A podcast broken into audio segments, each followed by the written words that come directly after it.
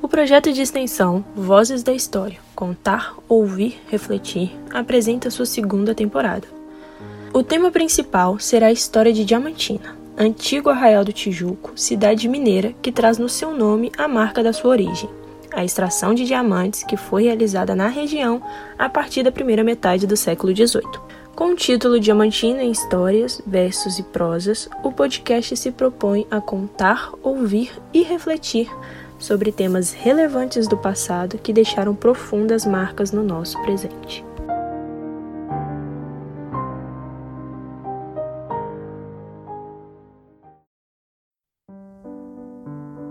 O deus Hermes, Heródoto, Alexandre o Grande, Marco Polo, Américo Vespúcio, Gulliver, Otto Lindenbruck e poderíamos citar muitos outros personagens, reais ou imaginários, que nos remetem à viagem, ao ato de transporte por lugares reais ou fantasiosos. A viagem é uma das ações mais antigas da vida em sociedade e inspirou a criação de deuses e personagens da ficção. Motivou o trabalho do primeiro historiador. Viabilizou a conquista de territórios pelo grande conquistador da antiguidade. Elas nos levaram a impérios exóticos e ao centro da Terra. Com as viagens, novos continentes foram dominados, povos foram massacrados, novas formas de sociabilidade surgiram. As viagens representam o desejo de ampliar os conhecimentos sobre o espaço, expandir a compreensão de si e dos outros. Elas assumem características históricas em cada tempo e lugar, mas sempre envolvem o ato do deslocamento pelo território e até mesmo pelo espaço, como mostrou a chegada do homem à Lua em 1969. Para o viajante, Escrever sobre as viagens é uma forma de continuar a viagem para si e para os outros. E isso vem sendo feito por séculos. Saudações ouvintes, eu sou Rogério Arruda, professor do curso de História da UFVJM e coordenador do projeto de extensão Voz da História, que produz esse podcast. Este é o nosso sétimo episódio e, como puderam perceber, nosso assunto de hoje é sobre viagens mais precisamente sobre os viajantes estrangeiros que estiveram no Arraial do Tijuco nos primeiros anos do século XIX. Quem vai nos levar nessa jornada é o nosso colega, o Arthur Benício, que dá voz ao roteiro elaborado com a contribuição de outro integrante do projeto, o Túlio Botelho.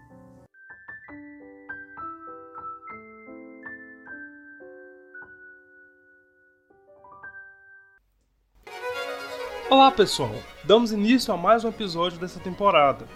Até aqui abordamos assuntos muito interessantes, como o surgimento do Arraial do Tijuco, o trabalho escravo, a mineração no território, a alimentação e as festas.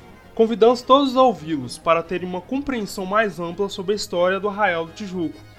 Neste episódio, resolvemos concentrar a nossa atenção nas pessoas que transitaram pelo território brasileiro durante o século XIX e que deixaram contribuições significativas em seus relatos a respeito de aspectos físicos, econômicos, sociais, culturais e históricos dessa terra chamada Brasil.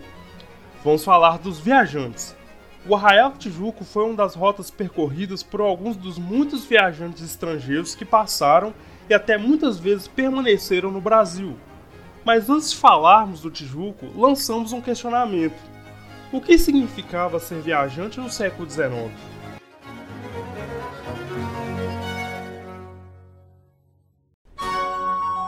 Dos primeiros viajantes no Brasil à sua vasta produção. De modo geral, podemos dizer que os viajantes eram pessoas de ambos os sexos, de origem social e formação intelectual diversificada, que saíam dos lugares de onde viviam e trabalhavam, percorrendo longas distâncias imbuídas de uma missão de exploração de terras desconhecidas. Os objetivos também eram diversos e poderiam ser por lazer e turismo, para efetivar transações comerciais, para fazer reportagens e também para estudos, algum trabalho e pesquisas científicas. Poderia ser também para conhecer melhor quando, por exemplo, retornavam em lugares já visitados. Alguns desses viajantes tinham formação científica e eram denominados como naturalistas, com atuação que abrangia medicina, anatomia, geografia, química, física, biologia, mineralogia, entre outros ramos da ciência. Apesar de serem em sua maioria homens, houve mulheres que também poderiam ser classificadas como viajantes. Viajavam na companhia dos maridos ou em missões religiosas, por exemplo. Deixamos aqui uma dica para vocês. Pesquise a escritora francesa Adèle Toussaint Sanson. Ela desembarcou no Rio de Janeiro de 1849 e abordou em seus relatos de viagem as mais variadas temáticas, inclusive a escravidão, um dos assuntos mais recorrentes, especialmente a escravidão doméstica e feminina. Pois então, não sei se perceberam, mas eu citei a palavra relatos. Esse é um aspecto central das viagens, a produção de relatos sobre a experiência da viagem. Esses viajantes descreveram aspectos do Brasil através de variados tipos de relatos, que poderiam ser crônicas, correspondências, memórias, diários e até mesmo álbuns de desenho. Esse material costuma ser caracterizado como literatura de viagem. Assim, além dos textos, temos extensa produção iconográfica, formada por gravuras de técnicas variadas, mapas e desenhos diversos. Essas viagens pelo Brasil podem ser datadas desde o século XVI, ou seja, por ocasião da expansão marítima e chegada dos europeus ao Novo Mundo. As viagens proporcionaram não somente a descoberta e ocupação de áreas extensas das novas terras, mas a produção de relatos e imagens que alimentaram o imaginário europeu a respeito da América, especialmente construir uma visão europeia do Brasil. O primeiro contato dos portugueses com os nativos brasileiros resultou naquele que seria entendido como o primeiro relato de viagem, produzido por um viajante. Aqui estamos falando da carta enviada a Dom Manuel I, rei de Portugal, por Pero Vaz de Caminha. A carta que descrevia a terra de Santa Cruz é considerado o primeiro relato de viagem produzido no Brasil. Mesmo que de forma primitiva, este relato narrava um pouco sobre geografia, fauna e flora, assim como os habitantes e os costumes daqueles que viviam no território recém-encontrado. A partir do primeiro viajante no século XVI, muitos outros estrangeiros chegaram e percorreram o território que viria a ser entendido como Brasil. É importante destacarmos que a presença desses viajantes resultou em um vasto número de obras, sendo essas mais de 260 produções, apresentadas nas mais variadas línguas e formas, onde foram abordadas questões sociais, ambientais, culturais e históricas.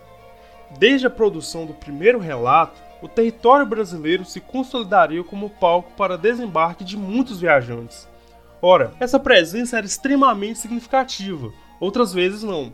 A pesquisadora Angela Domingues aponta que nos séculos 17 e 18 Viajantes ingleses, franceses, portugueses e alemães foram inicialmente as figuras de maior destaque que por aqui passaram, com a finalidade de estudar e entender melhor o contexto social e econômico, assim como geográfico. Foram eles também os protagonistas do processo de produção científica que renovaria o conhecimento da Europa sobre o Brasil. Cabe destacar que muitos dos relatos produzidos nos anos de 1600 e 1700 foram considerados na época como muito importantes, pois auxiliaram na transformação da navegação das águas do Atlântico Sul. Assim, os roteiros de viagens, mapas e vistas produzidos por homens ilustrados ou marinheiros, traficantes, corsários e piratas que percorreram o litoral brasileiro tornaram o Brasil mais conhecido para os europeus e renderam benefícios políticos, comerciais e científicos. Tal importância foi atribuída aos diários e relatos, devido aos apontamentos de geografia e ciência náutica que marcariam o campo científico da época, devido à rica descrição a respeito das rotas de viagem. Assim, por mais que não fosse permitido aos estrangeiros o acesso ao interior do Brasil, por mais que a coroa portuguesa controlasse a divulgação de informações atualizadas sobre o território e suas riquezas, quanto ao ouro e diamante, por exemplo, ainda assim houve a produção de relatos sobre essas terras, isso foi possível principalmente devido à presença de estrangeiros em cidades do litoral, como Porto Seguro, Salvador, Olinda, Cabo Frio, Angra dos Reis, Paraty e Rio de Janeiro.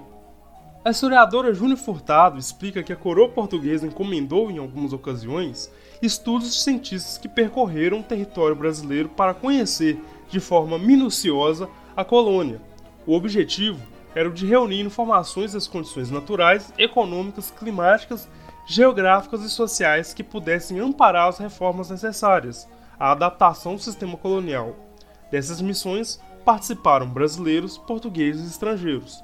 Assim, apesar da antiga presença de viajantes no Brasil, foi no século XIX que a movimentação desses sujeitos se intensificou, sobretudo na primeira metade do século, conforme apresentado pelos pesquisadores Télio Cravo e Marcelo Godoy.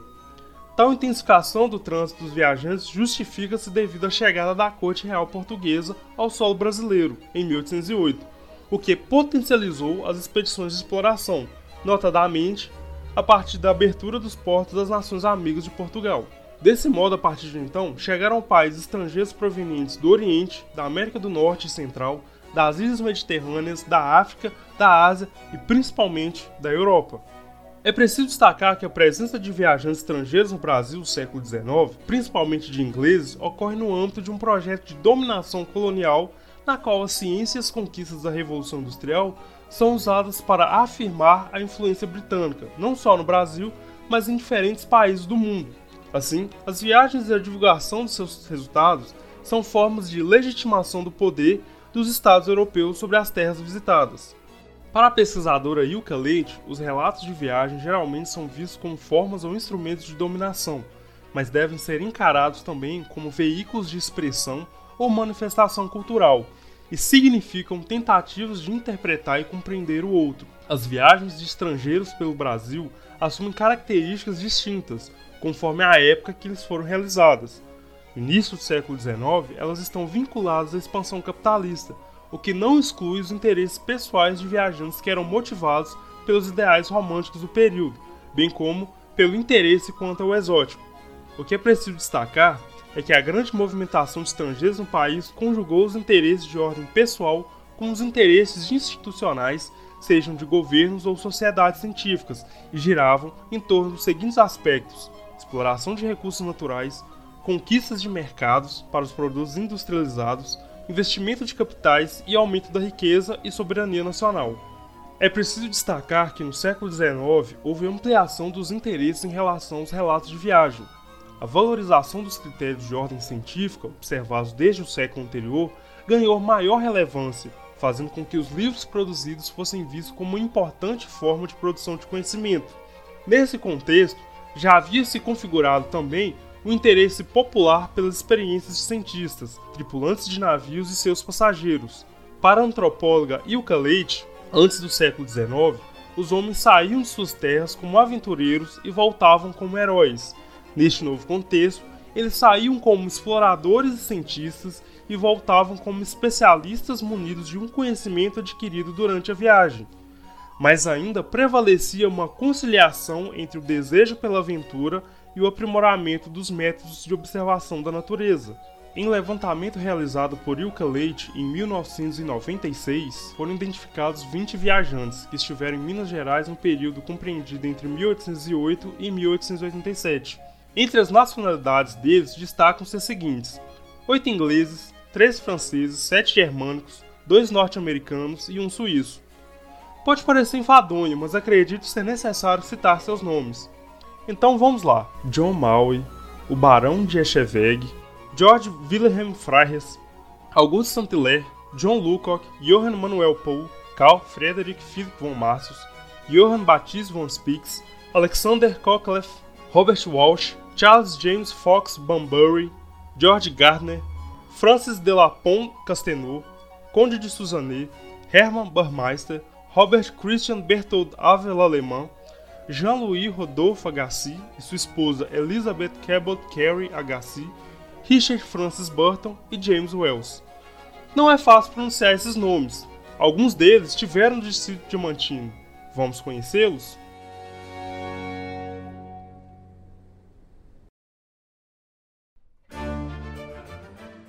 Os viajantes no Arraial do Tijuco.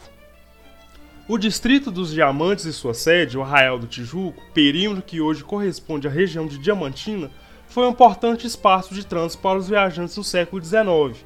Cabe aqui apontar que tal importância resultou do interesse despertado pelo processo econômico do qual a região estava inserida, a extração do diamante. Assim, muitos foram os viajantes, alguns deles naturalistas, que buscaram acesso para a passagem pelo espaço do arraial, com finalidade de conhecer mais a respeito do processo de exploração que ali se desenvolvia. Os viajantes percorreram o território com a finalidade de estudá-lo e compreender as suas peculiaridades. Isso se dava devido à exuberância ambiental, social e econômica que a região tinha, assim como questão cultural. Vou enumerar para vocês quem foram esses viajantes estrangeiros que visitaram o Arraial do Tijuco. No início do século XIX, chegou o mineralogista Barão de Echeverri. Em 1809, o inglês John Maui. Ele era comerciante de minerais e mineralogista. Em 1817, foi a vez do botânico francês Auguste Saint-Hilaire. Em 1818, chegaram os naturalistas bárbaros Spiggs e Márcios. O primeiro era zoólogo e botânico, e o segundo, formado em medicina.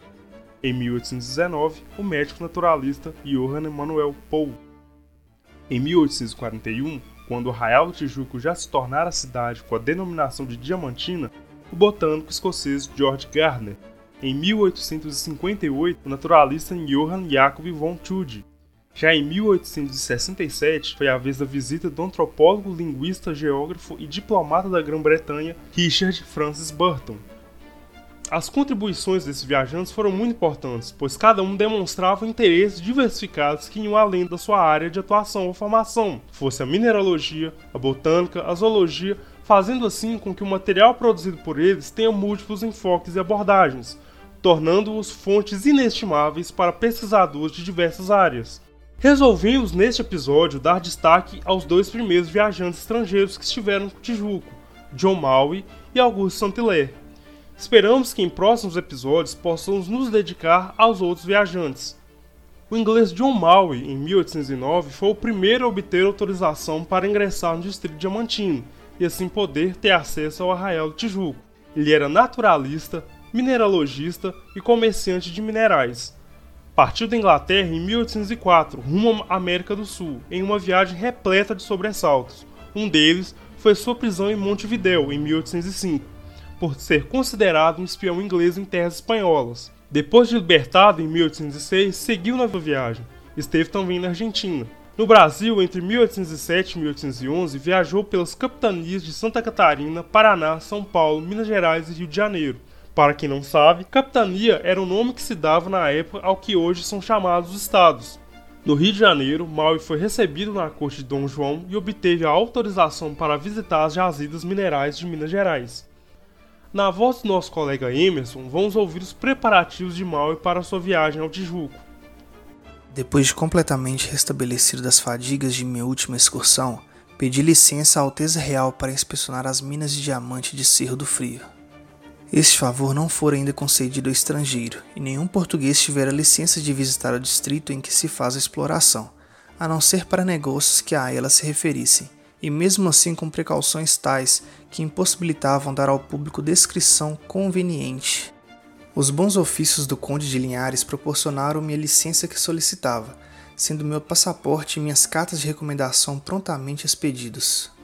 Lord Strangford usou de sua influência para facilitar meu empreendimento. Graças às suas recomendações, facilitaram meu ingresso nos arquivos, a fim de, examinando todos os roteiros, copiar deles tudo o que fosse preciso para orientar meu itinerário. A propósito, observo aqui que a melhor maneira de viajar no interior do Brasil, principalmente em excursões de natureza da que eu ia empreender, é obter ordens do governo e uma escolta de soldados que, de acordo com as mesmas, têm o direito de exigir mudas de burros de todas as pessoas que habitam à beira da estrada ou nas suas vizinhanças. Ao sair da corte, Maui descreve seu trajeto feito inicialmente de canoa. Destaca a beleza da Serra dos Órgãos, as condições precárias dos lugares onde pernoitava, as condições da alimentação, geralmente ruins, os pontos onde parava e era bem recebido, e os lugares em que não era bem recepcionado. As características da paisagem, as mudanças da fauna e da flora e os aspectos do solo os rios atravessados, os principais pontos do trajeto são descritos de forma a nos permitir criar imagens sobre os lugares que ia deixando para trás. Ele descreve, por exemplo, os registros, que eram os postos de arrecadação dos direitos de entrada e de impostos, localizados nos cruzamentos de rios e pontos estratégicos de acesso a Minas, e também no seu interior. Havia ainda a Conferência das Autorizações para Viagem e Fiscalização do Contrabando de Ouro e Diamantes. Entregava os passaportes ao soldado para serem examinados pelo comandante. Se julga que lhe foi prestada conta fiel das mercadorias, deixavam-os continuar o caminho. Mas se de qualquer coisa suspeitar, os animais são descarregados e a bagagem examinada com a mais escrupulosa exatidão. Acontece muitas vezes que nesses exames suspeita-se haver um negro engolido um diamante, então colocam-no em um quarto vazio até que se possa provar a verdade. Antes de chegar ao Tijuco, passou por várias localidades e as descreveu ora com mais detalhes, ora com menos, como Barbacena, Vila Rica, Conceição do Mato Dentro, Cerro Frio, Milho Verde e São Gonçalo. Após um mês de viagem, chegou ao Tijuco, no dia 17 de setembro de 1809. Tão logo chegou Arraial, foi recebido pela maior autoridade do distrito diamantino, o intendente Manuel Ferreira da Câmara Bittencourt Aguiar e Sá, que já mencionamos nos episódios anteriores. Uma viagem à localidade de Mendanha, localizada nas margens do rio Jequitinhonha, já havia sido planejada e foi realizada imediatamente. Era um dos principais serviços de exploração de diamante do distrito diamantino. Lá, Maui passou cinco dias e descreveu com detalhes como era feito o trabalho de lavagem do cascalho, destacando os afazeres dos escravizados e as premiações pelo achado de um diamante de grande quilate, e os castigos aos que subtraíssem alguma pedra. Visitou também os serviços de diamante de Monteiro, Rio Pardo e Curralinho, além da mina de ouro de Carrapato. A visão de Maui sobre os habitantes não é muito elogiosa, não somente do Tijuco, mas também dos outros lugares por onde passou em seu trajeto, desde o Rio de Janeiro. Se refere a eles como preguiçosos. Destacou que nunca viu tantos pobres quanto no Tijuco, sendo que 150 dessas pessoas, principalmente mulheres, vinham todas as semanas buscar uma porção de farinha distribuída pelo intendente. Para ele, a falta de investimento na agricultura e nos manufaturados era o que provocava a situação. Portanto, conclui que iniciativas deveriam ser tomadas nesse sentido. Apesar disso, descreve o Tijuco como um lugar florescente por conta dessa exploração do diamante e do dinheiro que circulava em razão disso. Mas ele considera que a economia girando exclusivamente em torno da mineração causava alguns desajustes. Ouçamos o que ele escreveu a respeito. Muitas pessoas se deixam vencer pela tentação de ficar no Tijuco, sob diferentes pretextos, mas sem outro fim real senão de alugar seus negros e viver na ociosidade com as prestações que lhes pagam ou com o que podem ocultar. Daí todos os habitantes enriquecem, exceto os que estão em extrema indigência, ou os que, por falta de economia, ficam sempre pobres. Estranha formulação essa de que todos os habitantes enriquecem, quando considerarmos que a maioria da população era formada por pessoas pobres e uns tantos de miseráveis. Além disso, grande parcela era de escravos, mas ele naturaliza a escravidão e não vê as pessoas escravizadas como fazendo parte dos habitantes do Tijuco. São aqueles que trabalham e não formam, talvez, o que ele vê como sociedade.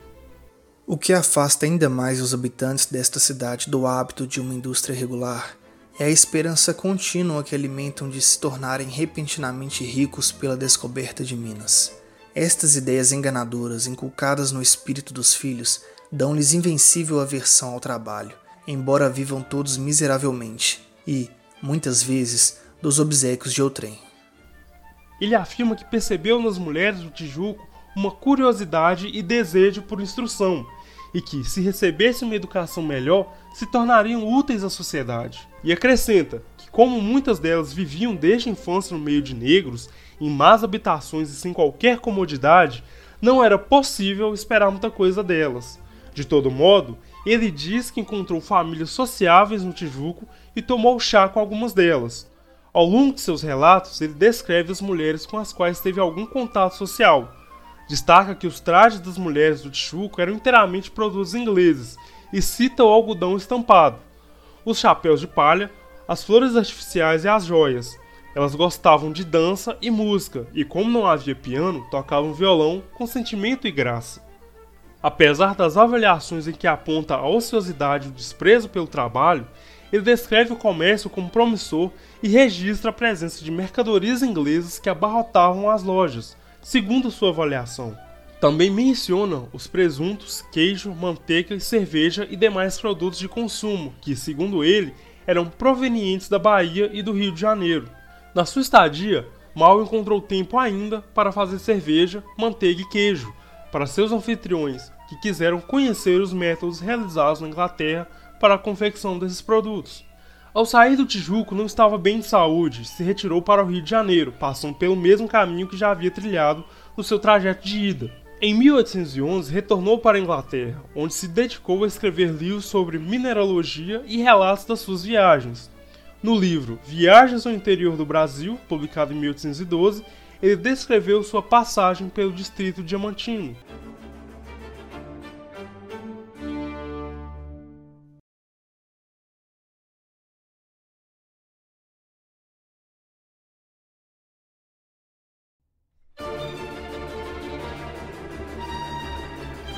O importante olhar de Saint-Hilaire. Outro viajante a visitar o Arraial do Tijuco foi o francês Auguste François César de Saint-Hilaire, ou Saint-Hilaire como nos referimos em nossos episódios. Ele chegou ao distrito de Mantino em 22 de setembro de 1817 e partiu em 30 de outubro do mesmo ano. Ele é considerado como um dos mais importantes, se não o mais importante viajante naturalista que passou pelo Brasil. Pode-se afirmar sem qualquer dúvida que ele foi o estudioso que mais publicou obras a respeito da vegetação vida social e política, assim como cultura, linguagem e economia do Brasil. Saint-Hilaire desembarca no Brasil em 1816. Integrava a comitiva do Duque de Luxemburgo, embaixador da França no Brasil, que envia em missão diplomática junto a um grupo de cientistas para realizarem pesquisas e expedições exploratórias no solo brasileiro. Durante a sua passagem, conseguiu recolher 30 mil espécies de plantas, sendo muitas dessas coletadas e descritas pela primeira vez na história. Entre 1816 e 1822, o francês percorreu diversos espaços geográficos, entre eles Espírito Santo, Rio de Janeiro, Paraná, Goiás, Minas Gerais, entre outros. Minas, por sua vez, foi a região mais visitada pelo naturalista, onde conheceu a região do Rio São Francisco e Jequitinhonha, assim como o distrito de Mantino e sua sede, o Arraial do Tijuco. Saint-Hilaire deixou um rico acervo a respeito das suas caminhadas, para sermos mais exatos, escreveu seis grandes obras, sendo algumas muito específicas dos territórios por onde passou, como por exemplo, Viagens pelas províncias do Rio de Janeiro e Minas Gerais e Viagens às nascentes do Rio São Francisco, publicadas respectivamente em 1830 e 1846. Em seus relatos, não diferentes dos outros viajantes que passaram pelo distrito diamantino, Augusto Saint-Hilaire fez uma abordagem riquíssima em detalhes. Inclusive, deu maior destaque aos costumes e modo de se viver no Arraial Tijuco do que os demais viajantes. Falava sobre as estruturas das casas, da vestimenta, dos quintais e jardins, assim como os moradores da cidade, a relação do escravizado com o trabalho e do escravizado com seu senhor.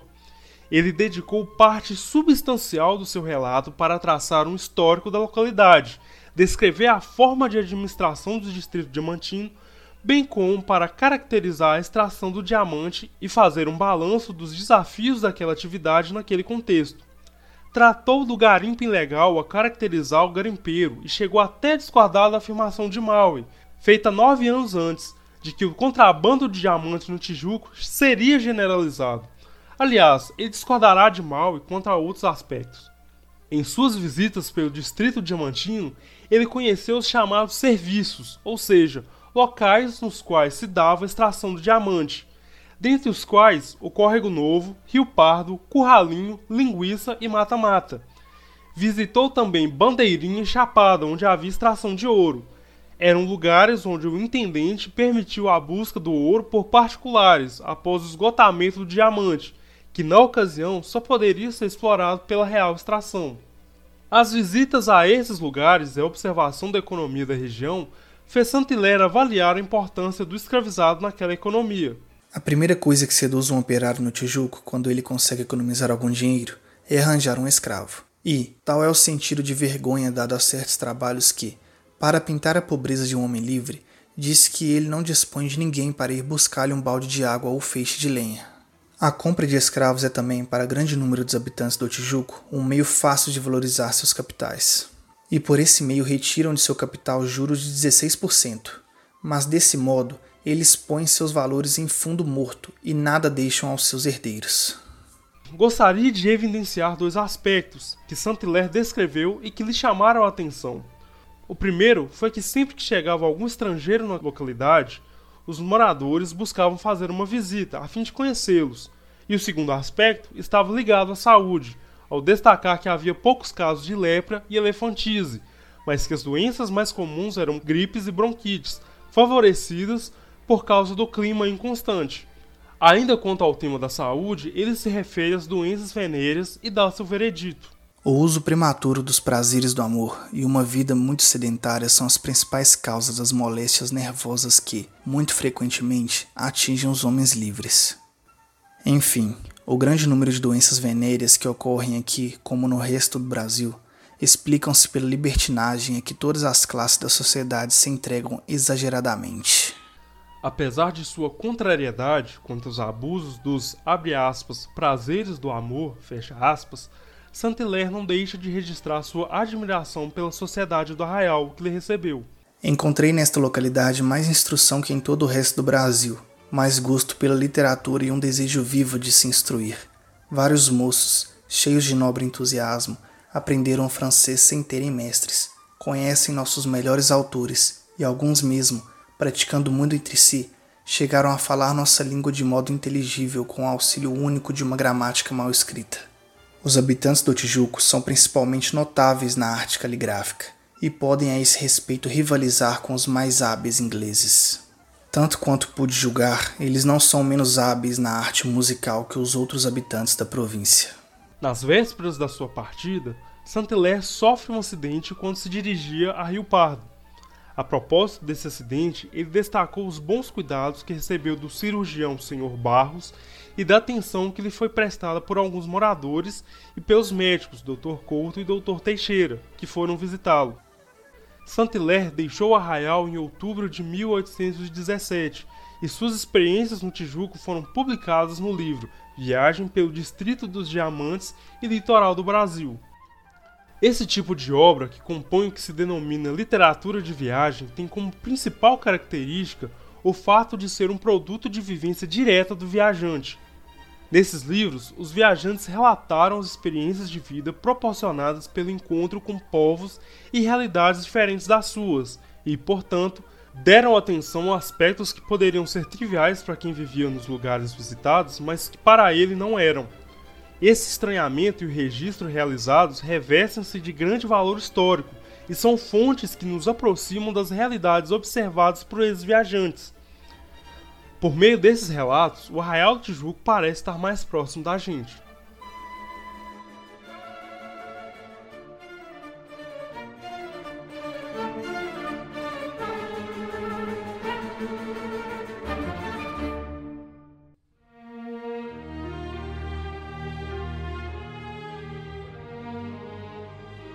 Caminhos do passado, trilhas do presente. As rotas do século XIX são hoje em dia, em pleno século XXI, revisitadas em importantes referências para projetos turísticos. A esse respeito, não podemos deixar de colocar que no período em que as rotas foram descritas, o significado que elas carregavam era diferente do atribuído na contemporaneidade, mas são espaços fundamentais para resgatar e estimular a identidade cultural da sociedade, conforme defendido por Ana Cristina Caldeira e Mariana Lacerda. Para além da própria identidade cultural, não podemos perder de vista a importância dessas descrições também para a identidade histórica. Partindo desses dois aspectos e da importância de Augusto Saint-Hilaire para a região do Arraial do Tijuco, é que entidades públicas se uniram no ano de 2018 para a criação do projeto denominado Caminho de Saint-Hilaire, que vem sendo desenvolvido desde então. Devido à sua dedicação em narrar suas andanças por Minas Gerais, Saint-Hilaire escreveu capítulos sobre a Serra do Espinhaço, o Distrito Diamantino, município do Cerro e também da região que hoje é compreendida como Conceição do Mato Dentro. Por sua importância para Minas, mas sobretudo para Conceição do Mato Dentro, Diamantina e Cerro, é que as prefeituras desses municípios se juntaram para reconstituir o caminho percorrido pelo viajante francês no maciço meridional da Serra do Espinhaço. No projeto da criação do Caminho Saint-Hilaire, as cidades irmãs firmaram parceria com a Embaixada da França, com o Instituto Estadual de Floresta e com a UFVJM em busca de difundir a história naturalista, tal como por ele descrita. Conversamos com a professora Daniela Piusana, docente do curso de Geografia da UFVJM, que nos explicou os fundamentos e objetivos do projeto, proposto pelo diamantinense Luciano Amador dos Santos Júnior à Prefeitura de Diamantina, que abraçou a proposta e, na sequência, as demais prefeituras se juntaram ao projeto. Quanto ao trajeto, a professora nos explica. Mas o que é esse tal de caminho Saint-Hilaire, né? O Caminho Saint-Hilaire é uma trilha de longo curso com mais ou menos 160 quilômetros entre Conceição do Mato Dentro, Serra e Diamantina. É um caminho idealizado para ser percorrido a pé, como por exemplo o caminho de Santiago de Compostela na Espanha. Haverá também uma trilha para ser feita de bicicleta. Não será pelas estradas que ligam essas cidades são trilhas internas que passarão pelas sedes dos três municípios e por cerca de 16 pequenas localidades, dentre distritos, povoados e até comunidades, lugares bem pequenininhos, e que poderão servir de apoio aos caminhantes. Portanto, o caminho funcionará com um sentido de desenvolvimento mais integrado, com foco na sustentabilidade, na economia solidária, num turismo responsável de base comunitária. Além disso, almejamos ações voltadas à conservação e preservação dos recursos naturais e culturais por meio de projetos comunitários, projetos de pesquisa e extensão nas mais diversas áreas do saber. Não podemos nos esquecer que o caminho está localizado na Serra do Espinhaço, que foi declarada como reserva da biosfera em 2005 pela Unesco e teve uma área ampliada em 2019. Para a gente ter uma ideia, no Brasil nós temos apenas sete reservas da biosfera e a reserva da biosfera da Serra do Espinhaço é uma delas. Com a criação dessa rota, busca-se também restabelecer laços culturais e históricos entre as cidades, mas também favorecer uma ampliação no fluxo de turistas nacionais e internacionais para conhecerem as cidades irmanadas. Ou seja, o legado deixado pelos viajantes do século XIX ainda continua a reverberar no nosso presente.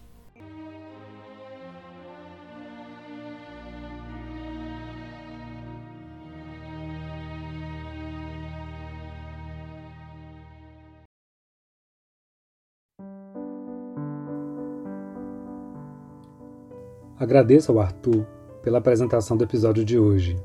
Não poderíamos deixar de ter um programa dedicado aos viajantes, porque eles têm sido fontes importantes para as reflexões que vimos fazendo até aqui. Nos episódios anteriores, nos referimos aos seus relatos para discutir a fundação do Arraial do Tijuco, o contrabando do diamante, o trabalho escravo, a alimentação, a música e também as festas. Pretendemos não parar por aqui. Esperamos voltar aos relatos dos viajantes para continuar nossas viagens pelo passado através dos seus escritos, vistos por nós como fontes históricas de inestimável valor, e sabendo que eles contêm dados, informações e representações que devem ser vistos em perspectiva crítica.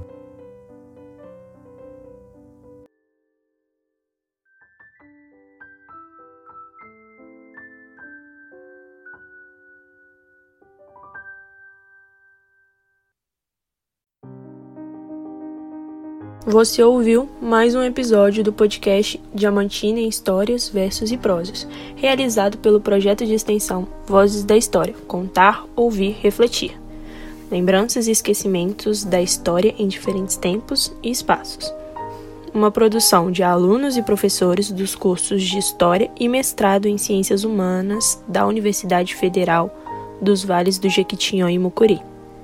Se você gostou desse programa, compartilhe com seus amigos e fique ligado em nossos episódios. Agradecemos imensamente pela audiência.